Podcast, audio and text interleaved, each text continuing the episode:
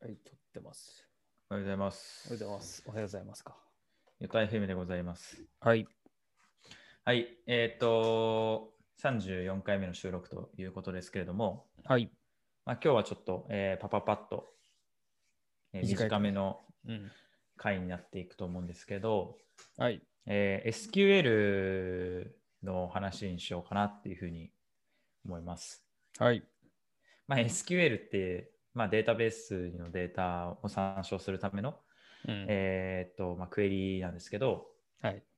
まあ、まあ、普通にリレーショナルデータベースを使ってたら、まあ、うん SQL を使って、まあ、アプリケーションを作るし、うん。えっとまあ、最近はもう SQL といえば、まあ、割とまあ分析だったりとかうん。でよく使われるようになったんで、うん。まあ、昔からね使われてはいたんだけども最近はやっぱりそのデータサイエンスじゃないんですけどもういかにデータを収集して分析して、え仮説を立てていくのかみたいなのがもう当たり前だから、うん。ね、やっぱりこう SQL って多分エンジニア以外でもすごい響きのある馴染みのあるものになったんじゃないかなっていう感じなんですけどそうですね。 SQL 書いてますかしんちゃん SQL 最近書いてますね。たまたまお取ーってるタスクが SQL を書くのが多く。それってどういう目的で SQL どういうデータを取りたくてとかうーん。なんだろうな。まあ、Rails は、まあ、基本的にアクティブレコードが優秀だから、うん普通にうんうんアクティブレコードの記号で書けば、必要な情報を取ってきやすいんだけど、うん、OR マッパーがねそうだね。OR マッパー使えば取ってきやすいんだけど、ちょっと後付けで、まあ、マイルシェアで言えば、なんかこうこう、こういうデータとこういうデータとこういうデータを組み合わせて表示したいみたいな要件があったときに、うん OR マッパーじゃちょっと厳しいなっていう。SQL 何個発行されんだみたいなああはいはいはいはい感じになるから、自分でそれだったら SQL 直書きで一発で取ってきた方がパフォーマンスいいよねみたいな。ああなるほどね機会があって、じゃあうんうんう SQL んで書きますかつって。えーえー、それもじゃあ完全にそれはアプリケーション側というか、もう本当に、あれだよね、API とかアプリケーションとかそうだでね。うん。参照するやつだよね。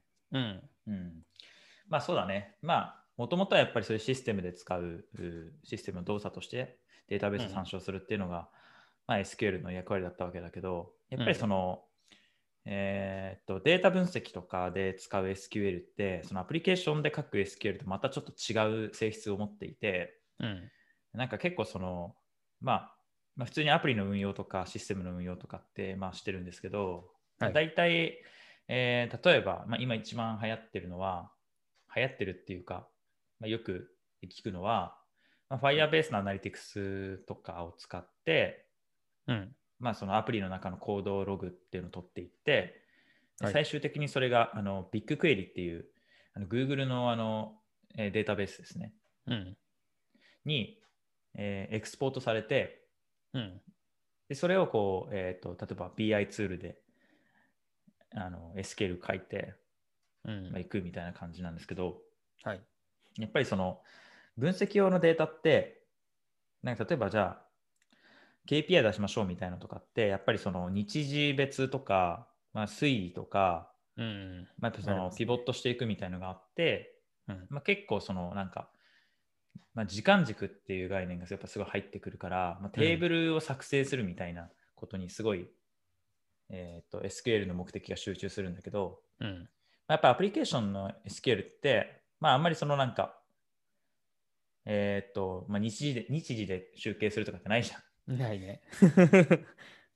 だからこうなんだろう分析用の SQL を書いてない人って うん。書いてないそのアプリケーションエンジニアっていざ分析用の SQL 加工すると書けないんですよ。いやー、書けないだろうね。俺もうん想像してみたけど。いや、本当になんか、結構それを目の当たりにしていて、うん。まあ、俺は割とその、なんだろう、ゴリゴリ SQL を昔から書いてたんで、うん。まあ、まだいい、慣れてるんですけど、やっぱりそのなんか、こういうデータが欲しいっていうようなのが、マネージャーとか、まあ、うんマーケティングの人からあったときに、それをじゃあ出してくださいとか言って、SQL を書くのはエンジニアだったりするんだけど、うん。意外とね、やっぱりタスクとしてちょっと重いみたいうな、ん。ちょっとスラッと書けんみたいな感じの人やっぱ多いんですよ、聞いてると。うん。うん。で別になんか、プログラマーとしては普通のなんか優秀で、コードバリバリ書けるんだけど、うん。いざなんかこう分析を SQL ってなると、あれみたいになるわけよね。うん。で、その SQL を組み立てる脳みそと、まあ、実際のこうスクリプト言語とか、えーまあ汎用的な、えーとまあ、プログラミング言語で使われる、まあ、いわゆる手続き型な、えー記述って違うんですよ。うん。うん、やっぱりその例えば関数があって変数があって、えー、と上から下にどんどん処理がいくみたいな感じのそうそうそうの が、まあ、いわゆる普通のプログラムじゃないですそう。うか。ん。 SQL は、まあ、同じ、まあ、ある意味プログラミング言語なんだけど、うん。えーとまあ、組み立て方が手続き型っていうよりはすごいなんか関数言語みたいな関数型言語みたいな感じでう来てん。て、なんかちょっとねこう頭が、えーちょっと違うから使ううー頭の使い方がねうん。ちょっと戸惑うのかなっていうふうにはすごい思っててうん。でやっぱりなんかコツはっていう話になると、まあ僕は、は思うのはもうやっぱりなんかある程度パターン化されるんですよ SQL 書くときって、うんあこういうデータはこういう風な、えー構成で書くなっていうのはね一回一回考えるってよりはうん。なんか慣れ慣れで大体分かってくるんですようん。あこれはジョインするなとかこれはサブクエリだなとかうん。これは WizK 使ってちょっといろいろ分けないと厳しいなとかうん。そういうの出てくるんですよねうん。だからやっぱ数を最初こなすしかないかなと。そうですか。うん。もうそのサービスやってる人だったらうん。サービスのまあ KPI とか、まあ、出したいその、えーっとまあ、数字をバーってまず、まあ、羅列してそれを、うんそれに対する SQL を一個一個書いていっていくしかないです。うん。多分。まあでもね最初全然わかんないわけじゃないですか。うん。やっぱり教えてくれる人が欲しいよねそこで。うん。そうだね。今は、ちょっと教えてもらいながらできるから、俺は助かってるけど、うん俺一人だったらマジで積んでます ね。あ そう。ままああなんか、積みはしないあのすごい基本的なことだったら、うん。ググれば出てくるんだけど、うん。そう。やググっても出てこないんだよね。そうそう。 ググり慣れてる人はね、ちょっと危ないんですよね、それで言うと。うん。そうですね。例えば日付をなんか比較したいとか、で、うんえー、とタイムゾーンが違うからタイムゾーンを合わせて日付を比較したいとかっていうのは、まあ、すぐ調べたら出てくうるんだけど、ん。うん。まあ、そうじゃなくて、えーなんか複雑なこう、まあ、入り組んだクエリになっちゃうものとかって、うん。ベストなアンサー出てこないから、うん。ググりようがない。難しいよね。うん。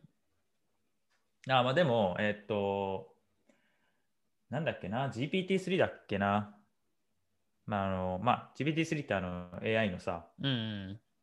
オープンすごい AI やがつ出した、あの、なんだっけ、えー自然言語の、まあ、新しいエンジンなんだけど、AI のうんアルゴリズムですね。うん。なんか、Google か、ビ Google のビッグクエリーかなんかが、最近アメリカだけアルファ版で、自然言語から SQL を吐き出すっていうエンジンを作ってて、うん。これ去年のいつだったかな夏かな去年の春か夏ぐらいに話題になったんですよ。うん。うん、本当になんか自然言語を入力するとそれを導き出せ SQL。例えば、えー昨日の DAU みたいな感じで 日本語で書くと、あ、うん日本語ではないか、英語で書くと、えー SQL になって出てくるみたいうん。な。うん、信じられない。ね。いや、なんかさすがに、えーと自然言語をそのまんま解釈して、SQL に落とし込むのって、まあ、それってもう変な話、もうすごい不確実性がすごい高いものだから、うん。まあまともに使えないと思うんですよ。うん。なんか SQL ってちょっとか、ちょっと間違うだけで全然出力違うじゃん。うん。うん、だから結局プログラムと一緒だから、そのなんか曖昧さっていうのはないんですよね、SQL って。うん。だから、なんかその曖昧な言語からただ一つの SQL を導き出すもののその確実性っていうのはかなり悪いから、うん。まあ、危険だなと思いながら、ただ、えっと、こう、人々が求めたいデータなんて、まあ、パターン化して出せる、ある程度出せるんじゃないかなっていうのは昔から思ってて、うん。だからなんか、大体、それっぽい日本語とサジェストされるみたいなのは結構作れるんじゃないかなと思ってる。うん。うんまあ、例えば、昨日の DAU を出すっていうのがあったとして、別にその昨日っていうのは変数だから、うん。まあ、一昨日でもいいわけだし、うん。まあ、1週間前とか何月何日とかでもいいじゃん。うん。みたいな感じで、パターン化しておいて変数だけ変えるみたいな。うん。で、その変数は正規表現にしておいて、えーっと、もうなんかあらゆるこう柔軟な、えー入力に対応できるみたいな、はあ。柔軟な自然言語入力に対応できるみたいな。まあ、いいっすね Google と一緒ですよね。うん。うん。まあ、どこどこの天気みたいな調べんじゃん。東京天気みたいうん。な。それはもう変数だけ入力してんじゃんに。うん。うん。だからそんな感じでいけば、大体のパターン出せんじゃないかなって。そうだね。シンプルなものはうん。出せそうだけど。まあ、どうせ、ユーザーの行動とかさ、うん。まあ、アプリとかウェブサービスのユーザーの行動とか、売上収益、えーまあ、広告の費用対効果とか、まあ、結構みんなやりたいことって大体そんなもんかなと思ってて、うん。うんまあ、それはなんか、パターン化できるようなって気もしてるし、まあ、例えばアプリだったら、スマホのアプリとかだったら、もうその送信するイベントとかは、うん。固定で決めておいてさ、うん全サービス共通で。うん。であればもう大体出すもの決まるみたいな感じでいけるよなと思ってこれができてくれるとありがたいですね。なんかねパッと見できそうな気がするんだけどもう全然この辺ってずっとまだ SQL 書かなきゃいけない時代が続いてるじゃない、うん。うん、だからそれぐらいやっぱまあ今ノーコードって言われてるようにさうん。まあちょっとずつできるようになってはきてるんだけどやっぱりその完全に埋まりはしないんだろううねん。いやーだからまあ、マーケターの人は SQL かけるようになると超強いなと思うし、増えてるだろうしね。うん。かける人も。いや、むしろ本当にスタートアップとかだったら、もう全員かけるようになってもいいんじゃないかなっていうふうに思うし、うん。まあ、ちょっとね、大きめの部署とかだと、まあ、縦割りとかだったらちょっと厳しいかもしれないけど、うん。まあスタートアップ中小企業だったら、全然チームの、もう数字見ると全員が SQL かけるっていうそうだね。ぐらいって言ってもいいかな普と通に思いますね。セレクトフロムウェアだけでいいから、それでもリアルタイムで情報わかるって言ったら さ、か感動すると思うんだよな。あんまり深いことは多分しないだろうから。いや、なんかでも、その個人情報とかにタッチする可能性がすごい高いじゃん。ああ、そうだね。いやそれすごい気をつけなきゃいけないなと思ってて、ちょうどうんなんか DNA でさ、事件あったんじゃん。知ってるあわかん最ない近最近うん、昨日だっけな、一昨日だっけな、プレスでつって、うん。今日だったかななんか、あのーじゅ元従業員が、うん。そのサービスの、まあ、データベースを参照して、まあユーザーの個人情報を盗んで、うん。まあ、それを使ってカードローンに申し込んでたっていう。かー。なるほんどか。で、それがまあバレて、まあ、なんか DNA が謝罪してたんだけど、うん。いや、これもう無理だよねと思って防ぐの。いや、その防ぎ切るのって結構むずい。だって、管理画面とかってさ、うん。もうやっぱりその社員を信用して、どこまで信用するかって話になるんだけど、うん。いや、もうさ、やっぱりその、難しいよね。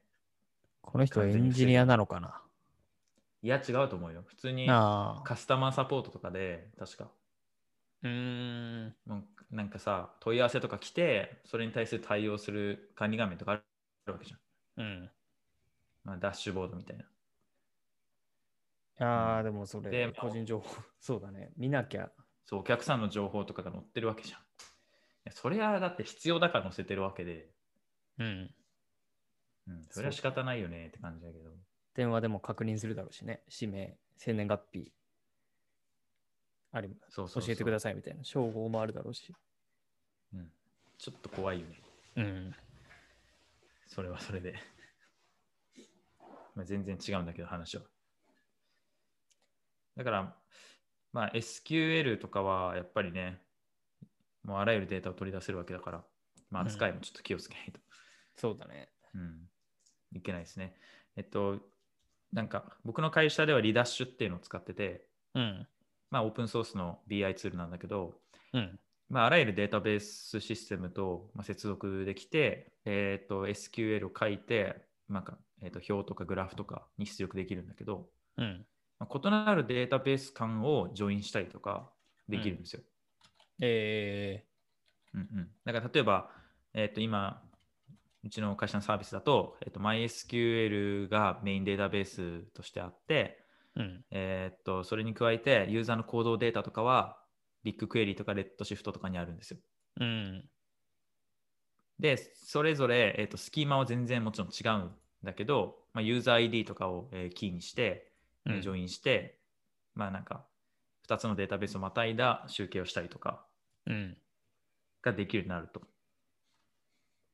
いうことですね。うん。まあ、こういうのがなんかできると結構楽なんだよね。うちもメタベース、メタベース使ってて、これはまたいだのはできないかな。できないけど、SQL そこに書いてみたいな。えーメタベースね。うん。メタベースもオープンソースだよね。確かに。オープンソースだね。うん。これもいい、ね。メタメタベースはちょっと GUI がついてるよね。それうでん SQL をまあ書かなくても、なんか Where とかグループ by とか、そこら辺の簡単な SQL 書けるよね。そうだね。全員が SSH で入ってみたいなことをしなくてもいいんで。これはいや、なんか、それで結構言うのが、いや、なんか SQL わかんないんで、S、CSV でくださいみたいな。いあやあ CSV をそのまんま落としてきて、なんかどうするのかって言ったら、Excel にインポートして、Excel でピボットテーブルとか作って、 なるほど。やっててまあなんか一見んと思思うんだけどでも確かに、まあそれで導き出せるならなみたいなうん。でもさその CSV がさなんかそその人のパソコンのローカルに入ったりするわけじゃん うん。したらなんかそれがさ紛失するだなんだろうさなんかあるわけじゃん怖いよね怖いね。うん ていうか、なん Excel かでそう使いこなせる人だったら多分、俺より SQL できると。す ぐ。あなんか変に、変な考えになっちゃうから。ーまあ SQL はちょっとアレルギー反応が出るかもね人によっては、まあ、プロうんグラムだからそこはちょ文っ字打っとたりするのがね今年は克服しますよ。いやーもう SQL はもう必須ですねエンジニアはうんまあ、まあね、もう分析 SQL かける時代ですよ。かけなきゃいけない時代ですよ、もう、うんエンジニアは。やっぱり、頼りないですよ、かけないと。 そうです ね。まあでも SQL をなんか当たり前にかけるみたいなのが流行り出したのって、もうだいぶ前だけどね。あ2015年ぐらいに、まあ、いわゆるデータサイエンスっていう言葉が流行って、あ。うん。 2014年ぐらいかな。なんか俺が行ってた大学でも、なんかデータサイエンスが必修科目になったんですよ。うん。今まで数学が必修だったんだけど、その代わりにデータサイエンスって言って、ちょっとか数学っぽいんだけど、まあ、よりデータの扱いとか、まあ統計とかに、えー、とフォーカスした感じで。なるほど。うん、ってことは、なんか、まあ、やっぱり何でもかんでもビッグデータ、えー分析、AI という感じじゃないですか。うん。まあ、結局 AI とかって、まあ、アルゴリズムの話で、まあ、アルゴリズムは実際どれも共通で使い回せるものが多くて、ある程うんう度ん汎用的なアルゴリズムだっていうのがあって、まあ、結局はそのデータの前処理とか、うん。まあ、どういうこう特徴量を出すのかみたいなところだから、まあ、やっぱり結局はどうデータを使うかなんですよね。うん。だからまあ、えーまあ、データの扱いをナチュラルにできるようなチームは、まあ、意思決定も良くなるよねって、まあ、当然の話なんだけど、そうですね。うんそうだよね。まあ、だから全員かけなきゃまずいよね、そういう意味では。うん。ということですんで、はい。えー S- SQL 修行頑張ってください。そうですね。今 年はなんか SQL タスクが多いので、いい機会だと思って。いや、でも確かにしんちゃんみたいな、そのフリーランスでやってきましたみたいな人って書かないよね。書かない書かない。い書いたことなかったもだよね。ん。うん。もう自分でサービスやって、結構しかもその大きくなったとかじゃない限りは、うん。自分でやってるプロジェクトなんて分析するほどのデータないし、うん。あの アプリケーション作るのはメインかもしれないけど、うんまあ、実際のそのビジネスデータを分析するっていうのって、まあ、それを運用する方だから、 うん。まあまあ、クリエイターからするとちょっ と馴染みないよね。確かにね、言われてみれば。そうだな、確かに。なんでエンジニアなのに SQL 書けないのみたいな議論がそもそもちょっと違うのかもね。それで言うと。